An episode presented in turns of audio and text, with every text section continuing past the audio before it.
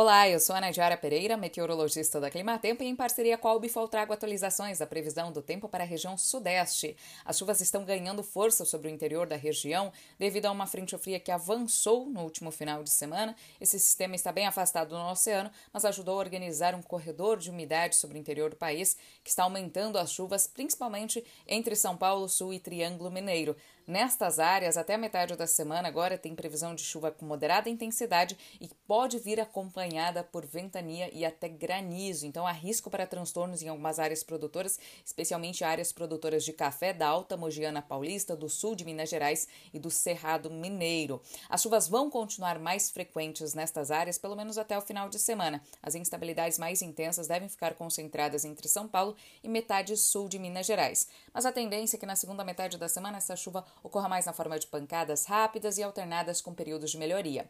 Agora, na próxima semana, o padrão de chuvas volta a mudar sobre o Brasil. A tendência é que as instabilidades mais intensas se concentrem sobre a metade norte do país. Com isso, as chuvas devem avançar um pouco mais para norte da região sudeste, especialmente áreas do norte de Minas Gerais e Espírito Santo, que vinham enfrentando um período mais prolongado de tempo seco desde o mês de fevereiro, devem voltar a receber chuvas mais significativas na próxima semana. Uma chuva que ajuda na recuperação da umidade no solo. Em contrapartida, a partir da próxima semana, as chuvas devem reduzir sobre o estado de São Paulo. Depois de um mês de fevereiro muito chuvoso, que até impactou as atividades no campo, a partir da próxima semana teremos maiores períodos de tempo aberto, elevação das temperaturas, que devem favorecer as atividades no campo, tanto a colheita da soja quanto a instalação do milho segunda safra, colheita de citros e também para os produtores que já estão iniciando o corte e moagem da cana-de-açúcar.